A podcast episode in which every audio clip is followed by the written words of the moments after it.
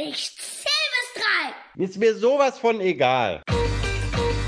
Kölner Kinder, der Podcast für Mütter und Väter. Ohne Gedöns. Bei uns gibt es das ungeschminkte Familienleben aufs Ohr. Hör auf zu meckern. Und vom Ohr geht's direkt ins Herz. Ich hab dich lieb. Ich dich auch. Wir sprechen über alles, was Familienleben ausmacht. Ob in Köln oder anderswo. Ganz egal. Hallo, ich bin Anja. Seit Monaten schon frage ich mich, wie geht es eigentlich den Lehrern in den Schulen und was haben sie in ihrem Schulalltag alles zu bewältigen, während da draußen Corona wütet. Corona hat nämlich die erheblichen Missstände an den deutschen Schulen sichtbar gemacht. Fehlende Digitalmedien ist nur eins von vielen Themen, über das ich mit einer Lehrerin spreche. Wir werden als Schule doch lange ähm, sehr alleine gelassen mit Entscheidungen. Und diese Entscheidungen werden zum Teil sehr spät übergestülpt. Ich sage das so, wie es ist, als Vorgabe. Samstags 18 Uhr kommt eine neue äh, Mail, was zu tun ist und das bitte schon Montag. Ich vermisse da einfach so die Kooperation, zumindest mit der Bezirksregierung, idealerweise noch von weiter oben. Katrin unterrichtet am Gymnasium Bensberg und sie ist Klassenlehrerin einer sechsten Klasse mit Englisch und Sport. Alles Zwölfjährige. Wir wollen von ihr wissen, was bedeutet es tagtäglich, alle 20 Minuten zu lüften, alles regelmäßig zu desinfizieren, Hände waschen, kalte Klassenräume, reduzierter Unterricht und dabei immer noch schön an die Maske denken. Im Gespräch mit Katrin beleuchten wir die Dinge einmal aus einer anderen Perspektive aus Sicht der Schule. Hallo Katrin, wie geht's dir? Hallo Anja, ich grüße dich. Ich habe meinen Kaffee noch getrunken, wunderbar. Sehr schön. Katrin, wie geht es dir denn überhaupt als Lehrerin derzeit von durchschnittlich zwölfjährigen Schülern im Gymnasium Bensberg? Also grundsätzlich muss ich sagen, es geht mir gut, Gott sei Dank. Und ähm, auch unserer Schülerschaft im Großen und Ganzen geht es sehr gut. Ähm, ich freue mich tatsächlich über Präsenzunterricht. Ich freue mich sehr, gerade auch bei den jüngeren Schülern, dass ein direkter Kontakt wieder möglich ist. Wir haben festgestellt mhm. in den Zeiten des kompletten Lockdowns im Frühjahr, ähm, dass natürlich Videokonferenzen stattgefunden haben und dass die Schüler auch da schon froh waren, dass man sich, wenn auch nur über den Monitor, aber zumindest mal sehen kann und auch ein bisschen Mimik, Gestik wahrnehmen kann sowohl die Schüler untereinander als auch die Schüler zu uns als Lehrern und umgekehrt genauso. Danach kam ja die Zeit des rollierenden Systems, das waren die vier Wochen vor den Sommerferien. Und auch da war bei den, bei den Schülern eine Riesenfreude zu erleben, auch wenn es dann kleine Gruppen waren. Wir hatten dann immer nur zehn jeweils von einer 30er-Klasse anwesend. Aber selbst diese zehn Schüler waren froh über ein, ich sag mal, Stück Normalität, Stück des Alltages, aber eben auch soziale Kontakte wieder zu erleben. Das fanden die Schüler großartig. Und nach den Sommerferien, als dann tatsächlich alle endlich mal wieder in Klassenstärke auf, aufschlagen durften, war das zum einen eine sehr große Freude und man merkt auch gerade bei den jüngeren Schülern, dass der soziale Austausch enorm wichtig ist. Gleichzeitig mhm. muss man aber auch sagen, und das lässt sich, glaube ich, durch alle Altersstufen feststellen, ist es eine andere Form des Kontaktes, alleine schon durch das Maske tragen. Man ist präsent, die Schüler sind präsent, aber gleichzeitig auch distanzierter. Das geht in beide Richtungen. Man sieht Mimik, Gestik nicht. Man sieht die Augenpartien. Die jüngeren Schüler sind zum Teil relativ scheu. Äh, nicht, dass sie sich verstecken, aber sie sind nicht so präsent. Und wir als Lehrer stehen natürlich dann auch vor vielen kleinen, jungen Gesichtern und ähm, vermissen einfach auch eine direktere Rückmeldung in Form von Körpersprache. Das, was gerade auch die kleinen äh, Schüler ausmacht, die Lebendigkeit. Das natürlich, bleibt so ein bisschen auf der Strecke. Natürlich. Absolut. Und wie siehst du denn den zwischenmenschlichen Umgang mit den Schülern inzwischen? Also jetzt von den Sommerferien bis jetzt sind ja auch noch mal drei Monate vergangen. Wie findet der zwischenmenschliche Umgang denn statt? Ähm, er findet statt. Die Schüler sind, ich sag mal, das Wort ist vielleicht nicht das Beste, aber einfach wieder auch vertrauter geworden im Umgang mit den Masken und ähm, lassen auch wieder mehr Nähe zu, auch zu den Lehrern. Also man merkte anfangs schon diese, diese, dieses Abstand halten. Teilweise auch angstbehaftet, dass die Schüler, glaube ich, auch nicht so richtig wussten, kann ich jetzt an den Lehrer rangehen mit Maske, wie nah darf ich ran? Und ähm, das hat sich so ein bisschen gelockert. Also es ist deutlich besser geworden als zu Beginn. Das, ähm, die ersten Wochen waren schon sehr befremdlich. Dann kam in die Zwischenzeit, wo die Maske, Maskenpflicht zwar aufgehoben wurde, aber die Schulen eine, ich sag mal, freiwillige Verpflichtung auferlegt haben. Die Schüler wollten tatsächlich die Masken tragen, damit sie selbst auch sicherer sind, auch ihre Familienangehörigen nicht äh, gefährden. Aber es, äh, ein Stück Normalität haben wir zurück. Ich sage einfach mal trotz der Maske, weil die Schüler sich an die Situation gewöhnt haben. Ja, ohne Frage. Ähm, das heißt also, eine Routine ist eingetreten und ähm, das müsste man jetzt einfach mal oder finde ich eigentlich jetzt mal tatsächlich ganz interessant und spannend zu hören, wie man das sozusagen am Beispiel eines Schultages bei dir ähm, mal aufzeigen kann. Also wie hat sich die Routine sozusagen in den Alltag ganz äh, smooth und hoffentlich auch ähm, nicht ganz so, ja, wie soll man sagen, also meist ist es ja so, dass man Routinen einfach tatsächlich ähm, zum Vorteil nutzt und diese ist eine auferlegte Routine. Also insofern, ähm, wie ist sie tatsächlich smooth in deinen Schulalltag hineingekommen? Hat das geklappt? Also es hat sehr gut geklappt, einfach dadurch, dass Schüler sehr anpassungsfähig sind. Es war am Anfang so, dass wir als Lehrer nach jeder Pause wirklich daran erinnern mussten, bis sie die Hände waschen, äh, gegebenenfalls nochmal desinfizieren. Am Ende der Stunde bei einem Raumwechsel werden alle Tische desinfiziert und die Schüler haben sich an diesen Alltag sehr schnell gewöhnt und sind sehr verantwortungsbewusst denken zum Teil sogar dran, wenn die Lehrer vielleicht mal äh, rausgehen oder versuchen aus der Klasse zu gehen, ohne dass es desinfiziert ist. Aber Frau sowieso, wir müssen doch noch. Also für die Schüler ist das eben auch ein Stück Normalität. Sie finden das auch nicht schlimm. Ähm, ich fand es als oder ich empfinde das als Lehrer immer noch etwas schwierig, darauf zu achten, diese 20 Minuten einzuhalten, damit das Fenster geöffnet wird. Man gewöhnt sich dran. Natürlich ist die Unterrichtsstunde nicht mehr so spontan, wie das früher möglich war. Man unterbricht die, die Unterrichtseinheit auch bei Klassenarbeiten, jetzt bei den kalten Temperaturen, muss, müssen die Fenster aufgerissen werden. Aber die Schüler setzen Mütze und Schal auf und finden das jetzt, glaube ich, auch nicht mehr so schlimm wie zu Beginn. Aber was ich persönlich bedauere, ist wirklich die Spontaneität, mal schnell in kleinen Gruppen, mal aufzustehen, Plätze tauschen. Das, was wir sonst immer machen ähm, im, in puncto Unterrichtsmethoden, Methodenwechsel, da bleibt vieles im Moment auf der Strecke. Aber da wir irgendwann hoffentlich die Perspektive haben, dass wir wieder einen völlig normalen Alltag haben, kann man damit durchaus zurechtkommen. Und Schüler, ich bewundere das, sind sehr, sehr anpassungsfähig und willig und scheinen damit auch nicht so viel Probleme zu haben, wie das vielleicht manche Eltern auch ähm, befürchten. Ja, offensichtlich ist ja auch dann der Frontalunterricht, der ja nun tatsächlich unter normalen Bedingungen inzwischen ziemlich antiquiert ist, auch ähm, tatsächlich für die Schüler dann gar nicht so ein Riesenproblem, was ich jetzt raushöre, ähm, weil sie einfach auch wissen, dass natürlich keine andere Wahl derzeit besteht. Also insofern ähm, ist dann wahrscheinlich der Frontalunterricht noch noch irgendwie auszuhalten für Sie? So, ja, ich finde auch auszuhalten klingt schon fast zu negativ. Also trotz der Methodenvielfalt, die wir über Jahre hinweg durchgeführt haben, war Frontalunterricht immer ein Bestandteil. Es gibt ja Unterrichtsphasen, wo natürlich Dinge erklärt werden müssen, wo nicht alle Schüler sich alleine erarbeiten können. Und diese Phase des Frontalunterrichts gab es zwischendurch immer. Und das finde ich auch gut so, neben allen äh, weiteren Methoden, die es gibt. Aber für Schüler ist es auch nicht so dramatisch. Also das, ich glaube, sie vermissen mehr, dass sie rumlaufen dürfen. Es gibt so schöne Methoden, wo sie wirklich äh, aufspringen, Ergebnisse um, äh, austauschen, wo sie Umfragen haben, wo sie mindestens drei, vier, fünf Schüler aus der Klasse interviewen, was sie großartig finden, das fehlt den Schülern. Es ist nicht das Schlimme, das Negative des Frontalunterrichts, aber die Bewegung, gerade bei den Kleinen, das fehlt dann. Einfach mal auch vom Platz aufspringen, woanders hin und wieder zurück. Das fehlt leider ja. wirklich.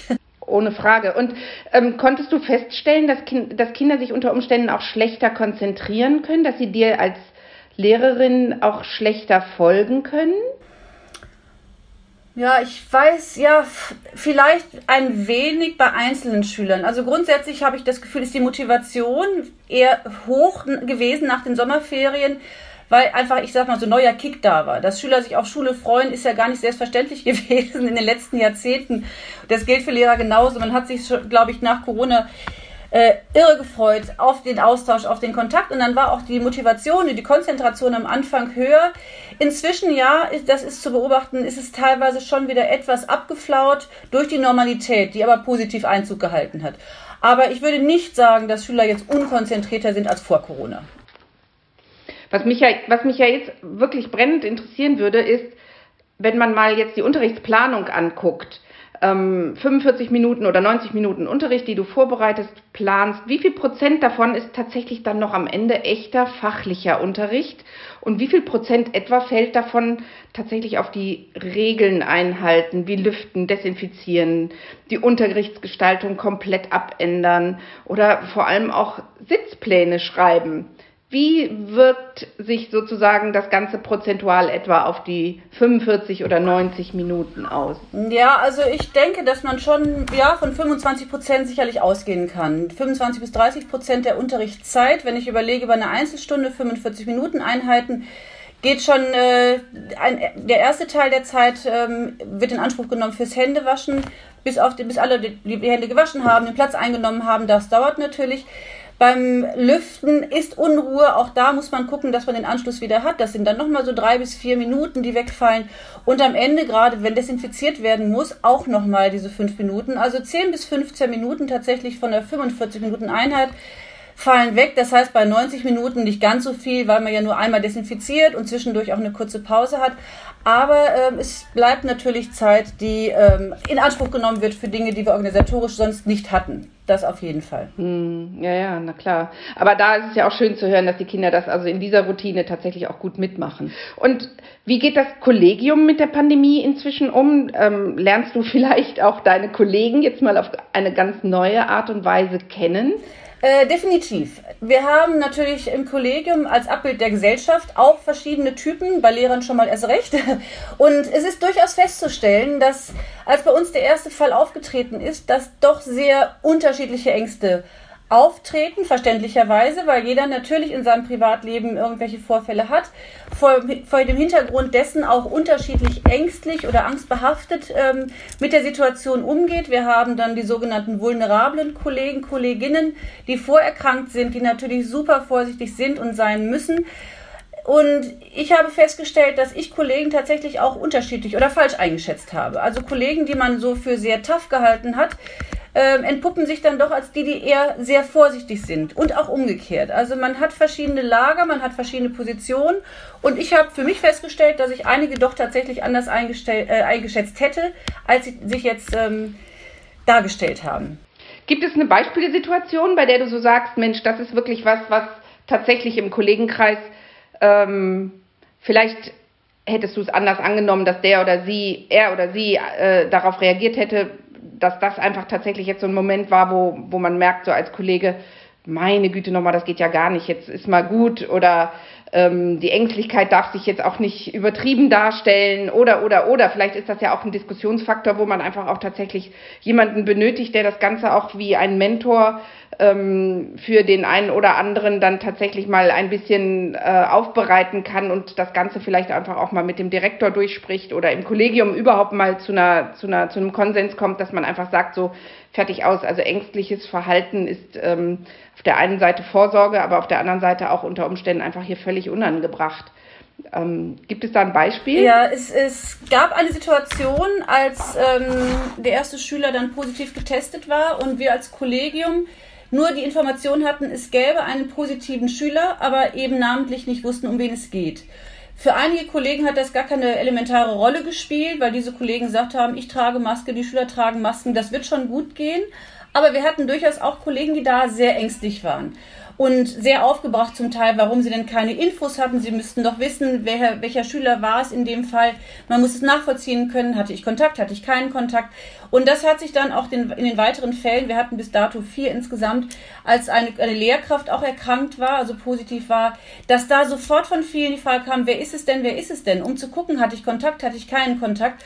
Und dann haben wir, ich äh, als im Lehrerrat dann auch darüber gesprochen, dass wir da auch eine Lösung finden müssen, damit keine Unruhe reinkehrt oder einkehrt in das Kollegium und haben jetzt für uns die Lösung gefunden, dass Kollegen, sobald es klar ist, dass entweder Schüler oder auch ähm, Kollegen positiv sind, dass, so, dass sowohl die Kollegen als auch Kolleginnen ähm, die Information erhalten, auch um wen es geht, also auch namentlich, die Eltern, weiteren, die Eltern weiterhin informiert werden, dass Schüler oder eine Lehrkraft erkrankt ist. Dann natürlich ohne Namensnennung. Aber das erfolgt und das halte ich auch für richtig und wichtig, damit man für sich wirklich die Beruhigung hat, ich hatte keinen Kontakt oder wenn ich engen Kontakt hatte, die Möglichkeit habe, auch einfach einen Test zu machen.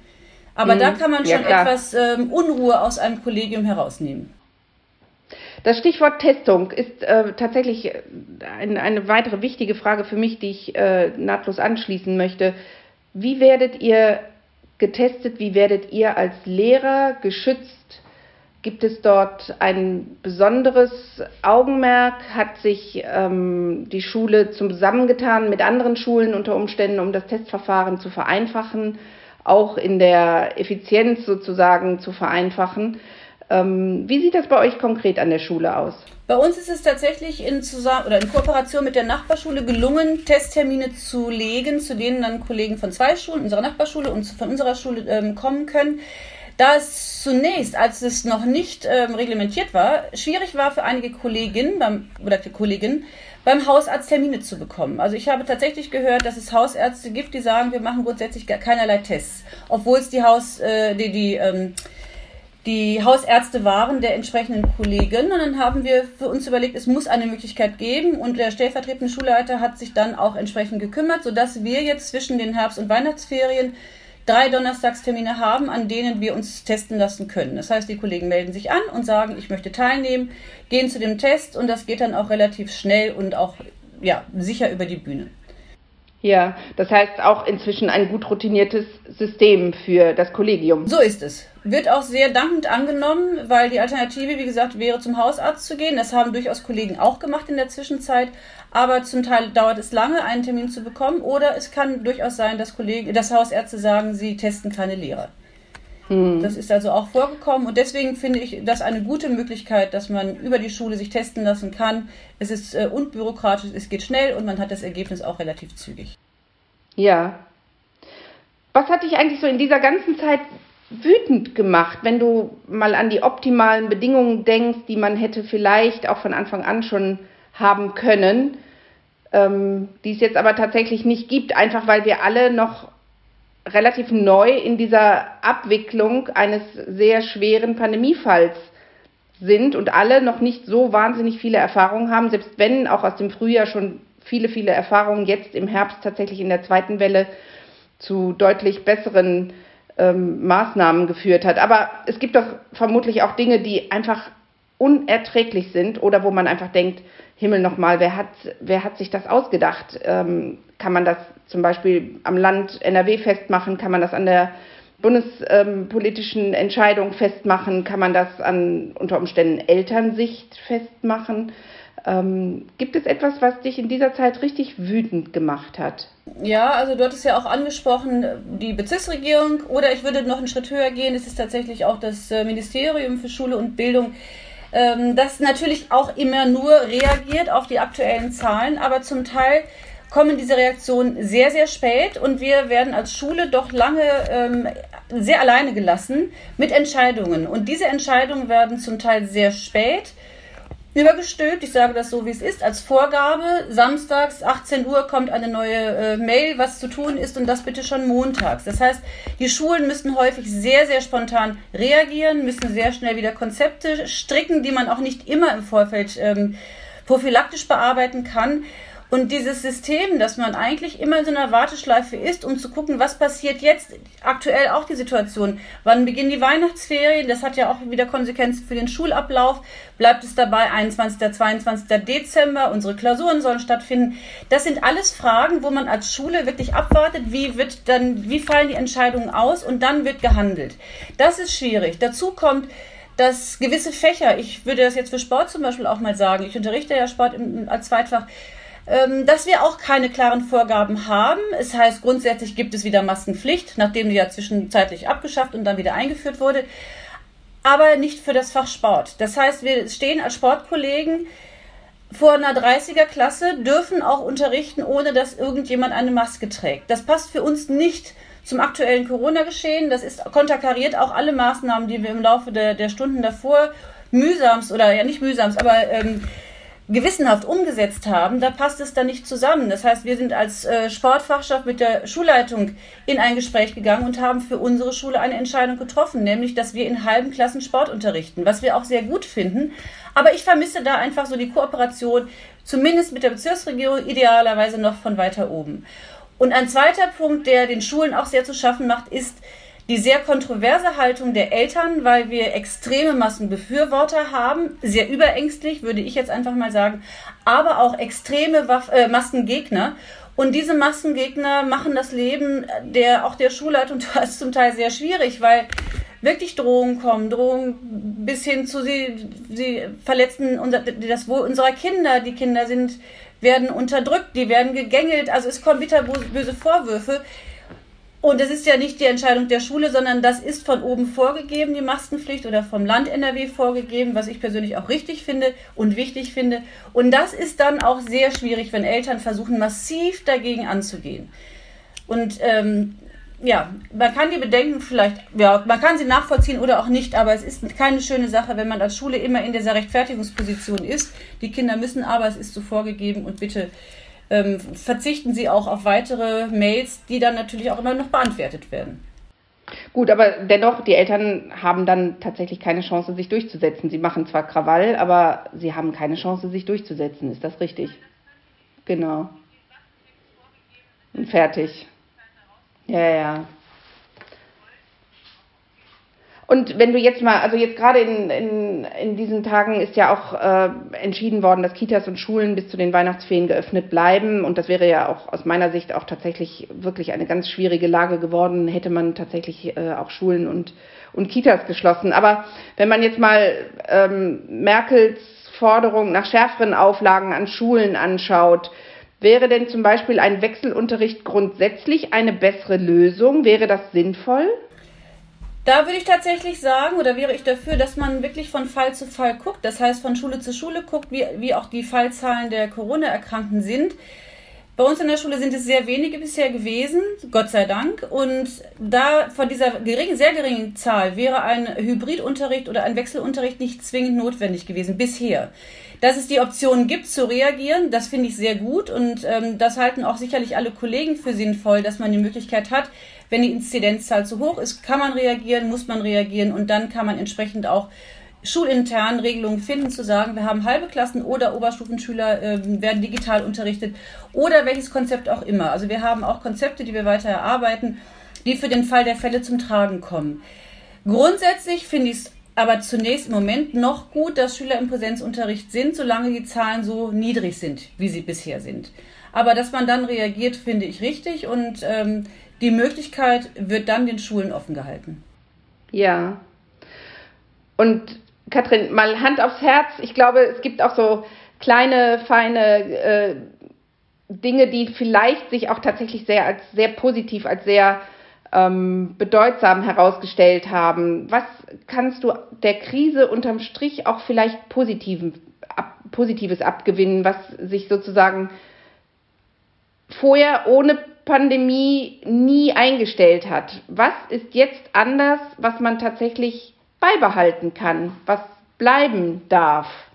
Was wir beobachten, ist, dass ähm, die Schüler und Kollegen trotz der Vielfältigkeit der Auffassung, also gerade bei den Kollegen untereinander, aber dass auch die Schüler mehr zusammengewachsen sind. Also diese Verpflichtung führt gleichzeitig aber auch zu einer Solidarität des Zusammenhaltens, des sich gegenseitigen Unterstützens, Hilfestellung leisten, Hilfen geben, Rücksichtnahme auch vor Kollegen in, bei uns an der Schule de deutlich feststellbar, ähm, dass Schüler in der Zeit, als die Maske eben nicht mehr verpflichtend war, diese drei oder vier Wochen, dass Schüler von sich aus auf Kollegen zugegangen sind und gesagt haben, Herr sowieso, Frau sowieso, für uns wäre das extrem wichtig, dass wir Unterricht haben. Das waren jetzt auch ältere Schüler, die natürlich dann äh, Interesse daran haben, das Abitur gut zu machen und auch gut vorbereitet zu werden, sind zu den Kollegen hingegangen und haben von sich aus gesagt, wir möchten die Maske tragen, wir signalisieren unsere Bereitschaft, Hauptsache, wir können weiter unterrichtet werden. Und genauso raufen sich auch Kleine zusammen, dass sie auch gucken und wo Hilfestellung nötig ist, dass sie wirklich miteinander Verantwortung übernehmen. Und ich habe es im Sport, das hat mich auch sehr ähm, positiv überrascht, obwohl wir die Klassen geteilt haben und dadurch eben auch die Maskenpflicht im Sport nicht umsetzen müssen, weil der Abstand gewährleistet, äh, ist, sind Schüler auch der Jahrstufe 8 noch so, dass sie sagen, wir tragen sie trotzdem lieber freiwillig, wir wollen uns schützen, beziehungsweise wir wollen vor allem auch Familienangehörige schützen. Und das ist bei den Kleinen so sehr im Hinterkopf, dass sie auch Verantwortung übernehmen. Ich denke oder ich bin überzeugt, dass die Eltern auch sagen, denkt an Opa, Oma und wen sie infizieren können, dass das in den Köpfen drin ist. Und das finde ich trotzdem, das ist jetzt ja nicht unbedingt mit Angst behaftet, sondern Verantwortung nicht nur für sich, sondern auch für andere. Also das ist zu beobachten. Und wenn das bleiben würde und nicht jeder für sich nur kämpft, wäre da schon viel gewonnen. Ja, es ist ja auch ein Stück weit ein, ein, ein Gemeinsinn, der sich jetzt durchsetzt und damit eben auch tatsächlich ähm, als Positives äh, besonders hervorzuheben ist, wo man sagen kann, Kinder haben jetzt auch tatsächlich mal ein, ein gesellschaftliches äh, Thema angefasst und lernen anhand dieser Auswirkungen schon sehr auch für die Gemeinschaft und auch für die Gesellschaft und natürlich dann im engsten Bereich natürlich auch für die Familie auch Verantwortung zu tragen. Wie weit sind denn die Kleinen da tatsächlich, wie, wie weit können die Kleinen das denn auch schon bewerkstelligen? Ich meine, die sind ja etwa 10, 11, 12, ne? Das ist richtig, kleinen. ja, das ist richtig. Die Jüngsten bei uns sind in der, in der Regel ja 10, wenn sie zu uns kommen. Ähm, aber die, die, das sind gar nicht, die sind gar nicht so klein, wie man das vielleicht aufgrund des Alters vermutet, weil sie sehr früh diese Verantwortung übernehmen ich hoffe, dass es nicht mit Angst behaftet ist, sondern dass sie das wirklich machen, dass sie sagen, ich möchte Opa und Oma schützen, ich möchte auch die Möglichkeit haben, sie mit Abstand zu sehen. Und das geht natürlich nur, wenn man sich selbst schützt und wenn man dann die Großeltern entsprechend schützt. Das geht durch Maske tragen, durch Abstand halten. Ich halte das durchaus für ähm, möglich, dass Schüler sehr schnell in der Lage sind, das umzusetzen. Also wir haben tatsächlich auch festgestellt, dass die Jüngeren bei uns sehr verantwortungsbewusst sind, die ganz Großen, unsere angehenden Abiturienten, also Oberstufenschüler auch. So in der Pubertät ist es ein bisschen unterschiedlich. Also da gibt es natürlich auch so ein bisschen laissez-faire und ach ja, habe ich vergessen, die sind etwas schusseliger mit der Anwendung der Masken jetzt als Beispiel. Nicht böse gemeint. Oder zu cool. Oder zu cool, ja, passt ja auch nicht immer zu den Klamotten. Das ist natürlich nicht ganz so ernst, aber ähm, es ist schon bei den Kleinen, dass sie das sehr ordentlich machen. Ich, wir waren sehr positiv oder sind sehr positiv überrascht, wie selbstverständlich das eben auch wirklich funktioniert ohne dass man das Gefühl hat, dass sie extremst eingeschränkt sind. Und wenn wir nachfragen, ist das denn so super schrecklich? Selbst im Sport sagen die Schüler, es geht. Also im Sport dürfen sie jederzeit inzwischen durch ihre, ich sag mal, Frischluftpausen nehmen. Aber sie kommen damit sehr, sehr gut zurecht. Also ich finde es erstaunlich, wie schnell sich auch Kleine adaptieren und die, die ja, Verantwortung durchaus übernehmen können und auch wollen. Würdest du den Satz unterschreiben äh, oder unterstreichen, ähm, dass man den Kindern doch deutlich mehr zumuten kann? Äh, noch mehr nein, aber ich würde gerne den Eltern so eine Rückmeldung geben, dass es für die Kinder häufig gar nicht so schlimm ist, wie das vielleicht von den Eltern vermutet wird. Mhm. Es gibt ja Eltern, die sagen, oh, wie schrecklich, mein armes Kind muss die ganze Zeit Maske tragen. Für die Kinder ist das so selbstverständlich geworden und ich habe nicht das Gefühl, es mag sicherlich Ausnahmen geben und es gibt sicherlich Schüler, die das auch total blöd finden, weil sie sich eingeschränkt fühlen, nicht weil es lästig ist. Aber für die meisten ist es, wie gesagt, gang und gäbe. Und selbst wenn ich im Sport sage, ihr müsst sie gar nicht tragen und sie haben die auf, ist es wunderbar. Und das finde ich wichtig, dass die Eltern das auch mitbekommen, dass es für die Schüler vielleicht gar nicht so fürchterlich schrecklich ist. Wenn ich natürlich als Eltern Suggestivfragen stelle und war doch bestimmt fürchterlich mit der Maske, dann kommt vielleicht häufiger ein Ja. Aber ich persönlich glaube, dass man durchaus bei unseren Kleinen, die Zehnjährigen, mit Sicherheit das erwarten kann oder, oder dass es eben nicht so schwierig sich darstellt, wie das vielleicht vermutet wird. Ja. Und was würdest du dir für die Kinder an deiner Schule oder auch speziell in, in deiner Klasse oder in deinen Klassen wünschen? Wie, was wäre sozusagen, also dass wir uns alle wünschen, dass wir natürlich die Pandemie in den Griff bekommen und dass das alles vorbeigehen soll und dass wir uns natürlich alle wieder mit dem neuen Normal, ähm, im, im neuen Normal auch wiederfinden, das ist ja völlig klar. Was würdest du den Kindern wünschen, was jetzt aus dieser Zeit übrig bleibt, was sie mitnehmen in ein junges, erwachsenes Leben? Also ich schließe mich natürlich den Wünschen an. Ich wünsche den Kindern einfach eine Zeit, wo sie wieder Kind sein dürfen. Das finde ich ganz wichtig, dass auch wieder Unbeschwertheit in ihr Leben einziehen kann. Gleichzeitig finde ich es aber trotzdem gut ähm, oder auch vielleicht, ich sage einfach mal hilfreich im Sinne von Reife bei den Kindern, dass sie, dass sie wertschätzen können, wie schön ein normales Leben ist, dass es eben nicht selbstverständlich ist, ohne dass man ein Schreckgespenst jetzt auf Dauer aufzeichnet, aber dass sie wertschätzen können, wie gut es ist, dass sie gesund sind, dass es ihnen gut geht, dass sie vielleicht auch mal Dinge relativieren, Dinge, mit denen man unzufrieden ist, das betrifft ja die Großen genauso wie die, die Kleinen, also auch die Erwachsenen, dass man wertschätzt, was man hat und dass man dann in der, wenn man dann irgendwann wieder in der Zeit ist, des Normalen, dass man das genießen kann und sich dessen auch wohl bewusst ist, dass es nicht selbstverständlich ist. Das fände ich schön, dass man den Gedanken so im Hinterkopf hat. Nicht als Damoklesschwert des Bösen, sondern einfach weiß, wir haben es geschafft und wir haben eine, eine, Phase überwunden. Es ist nicht selbstverständlich, dass es so ist, aber wir freuen uns, dass es gelungen ist und das geht eben auch nur als, als äh, Gemeinschaft. In dem Fall als eine große Schulgemeinschaft. Gibt es da Planungen seitens des Kollegiums, wie ihr das sozusagen am Ende einer geschafften, deutlich langen und auch wirklich ausgeprägten Zeit, wie ihr das vielleicht ein bisschen zelebrieren wollt, wie das dann tatsächlich sozusagen dann auf das neue Normal wieder übergehen kann, dass man sagen kann, genauso wie du es gerade beschrieben hast, juhu, wir haben viel gelernt und jetzt sind wir, jetzt genießen wir die Dinge einfach wieder und sind trotzdem achtsam. Also wir haben noch keine konkreten Planungen, weil es tatsächlich noch, ich denke, auch zu früh ist. Das Ende ist noch nicht absehbar. Es gibt Licht am Ende des Tunnels und wir hoffen, dass es größer wird von Tag zu Tag.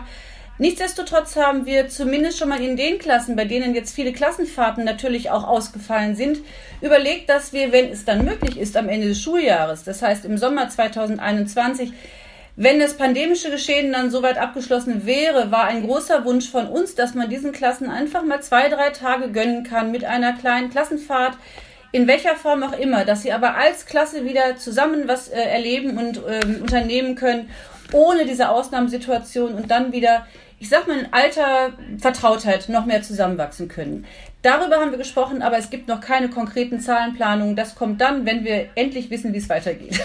Aber immerhin, man hat schon tatsächlich vor Augen, dass es am Ende des Tunnels doch ein Licht gibt. Und das ist ja auch, finde ich, ein gutes Zeichen, dass, ähm, das auch kundzutun. Das ist ja schon, das tut ja allen gut, auch dem Kollegium. Und was wirst du denn als erstes machen, wenn wir alle wieder im neuen Normal angekommen sind? Du hast doch sicher auch einen kleinen geheimen Wunsch. Ja, es sind zwei Sachen, die ich vermisse tatsächlich. Das eine ist äh, die erweiterte Familie tatsächlich wieder im Großen zu treffen. Wir feiern normalerweise ohne Corona Weihnachten immer mit 15 Personen aus elf Haushalten. Das ist natürlich dieses Jahr ein absolutes No-Go. Das wäre aber ein Wunsch, einfach ein großes Familientreffen, wo dann alle wieder zusammenkommen können, inklusive der Oma plus ihren erwachsenen Enkeln, ähm, ohne dass man sich auf Abstand nur sehen kann. Und das Zweite ist, war, da ich leidenschaftlicher Skifahrer oder Skifahrerin bin, ich würde gerne mal einen dieser, dieser abgesagten Skiurlaube nachholen und dann gerne auch wieder in der Schule, weil wir das da auch haben, initiiert, dass wir das wieder machen. Das ist so, das sind meine beiden Ziele. Familie normal treffen können und dann auch wirklich mal einmal Skiurlaub. Das fände ich schön. Gehen wir fest davon aus, dass das kommen wird. Ja, Katrin, wir haben als Kölner Kinder Podcast auch einen Blick auf Initiativen, auf Vereine, auf ähm, sehr, sehr, sehr schöne Dinge, die für Kinder umgesetzt werden. Das muss nicht nur in Köln sein oder im Kölner Umland, aber eben auch. Und ähm, wir fragen jeden unserer Gäste nach einer besonderen Sache, die nennt sich nach dem großen englischen Vorbild The Good Deed. Ähm, die heißt im Deutschen die gute Tat und Natürlich ist es so, dass man, wenn man gute Taten vollbringt, dass man darüber reden sollte und damit die Dinge in die Öffentlichkeit bringt. Das wollen wir unterstützen. Fällt dir etwas ein, was dir so besonders ans Herz gewachsen ist, was, wo du denkst, das würde unsere Hörer interessieren? Also wenn ich das auf unsere Schule beziehen darf, weil ich ja schon gesagt habe, wir haben sehr engagierte, dann würde ich das gerne machen, da wir sehr engagierte Schüler haben ähm, auch zum Thema Verantwortung und Einsatz eben auch nicht für sich, sondern für andere. Also wir haben neben, ich sag mal, Sponsorenläufen, die auch schon stattgefunden haben in der Vergangenheit, wo Schüler sich sehr engagiert haben, wo dann sowohl Geld für die Schule generiert äh, wurde, als auch Geld, was wir dann spenden konnten an Behindertenheim äh, oder ein Behindertenheim in der Nähe unserer Schule. Das fand ich großartig. Was ich persönlich sehr schön finde, ist ein Projekt, das unsere Schule im Zusammen, in Zusammenarbeit mit einem Seniorenheim durchführt, schon seit einigen Jahren. Das ist ein regelmäßiger Austausch in der Form, dass unsere Schüler in kleineren Gruppen immer mal, natürlich nicht im Moment, aber vor Corona in diese Seniorenresidenz gegangen sind und haben mit den älteren Damen und Herren gemeinsame Aktivitäten unternommen. Die haben gemeinsam gebacken, die älteren Damen haben unseren Schülerinnen, auch Schülern, das Häkeln und das Stricken beigebracht. Also einfach Fähigkeiten, die aus der Großelterngeneration kommen, die auch sehr schön sind, aber zum Teil einfach so ein bisschen auf der Strecke bleiben. Und umgekehrt, und das finde ich auch sehr schön zu sehen, haben wir regelmäßig die älteren Herrschaften bei uns in der Schule. Und ähm, das sind dann Herrschaften um die 70, über 70, die mit viel, viel Interesse unseren Unterricht im 21. Jahrhundert wahrnehmen, immer im Hinterkopf, wie war es damals, es ist natürlich eine Riesenzeitspanne und es ist ein großes Interesse da zu sehen, wie lernen Schüler heute, was hat sich geändert und ich finde dieses Projekt deswegen schön, weil es Brücken baut. Unsere Kinder haben in der Regel Großeltern. Umgekehrt haben nicht alle Senioren Enkelkinder.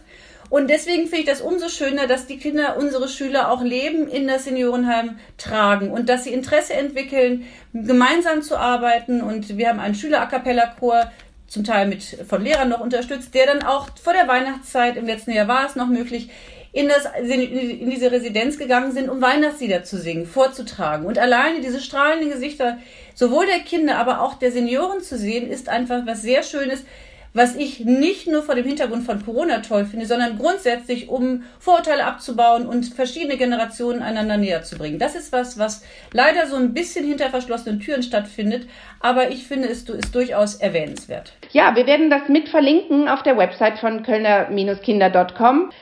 Vielen, vielen herzlichen Dank, dass du uns aus deinem Alltag erzählt hast und ähm, bleib bitte, bitte, bitte gesund und ähm, auf das alles am Ende gut wird. Vielen Dank. Ja, die guten Wünsche gebe ich zurück. Es hat mir sehr viel Spaß gemacht und äh, auch an die Zuhörer gute Gesundheit weiterhin. Alles Gute.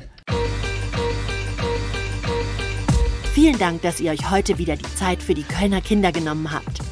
Wenn es euch gefallen hat, dann abonniert den Podcast am besten, bewertet uns und schenkt uns ein Like jeden zweiten Freitag im Monat gibt's übrigens eine neue Episode. Wie immer mit interessanten Gästen und Themen, die uns und euch bewegen. Wir freuen uns schon auf das nächste Mal. Irgendwo zwischen Schwimmunterricht, Bastelstunde, Hausaufgaben, Playdates und Kissenschlachten. Jetzt ist Schluss!